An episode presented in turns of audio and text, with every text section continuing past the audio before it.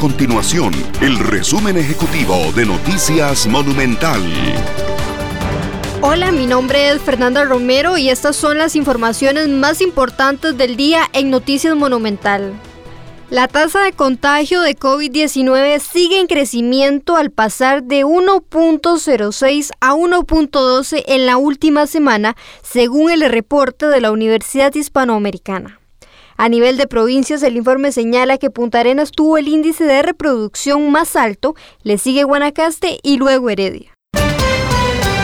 El Ministerio de Hacienda solicitó al Banco Mundial y al Banco Centroamericano de Integración Económica un crédito para financiar la compra de más vacunas contra el COVID-19.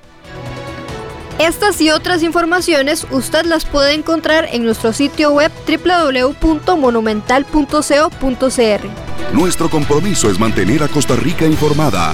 Esto fue el resumen ejecutivo de Noticias Monumental.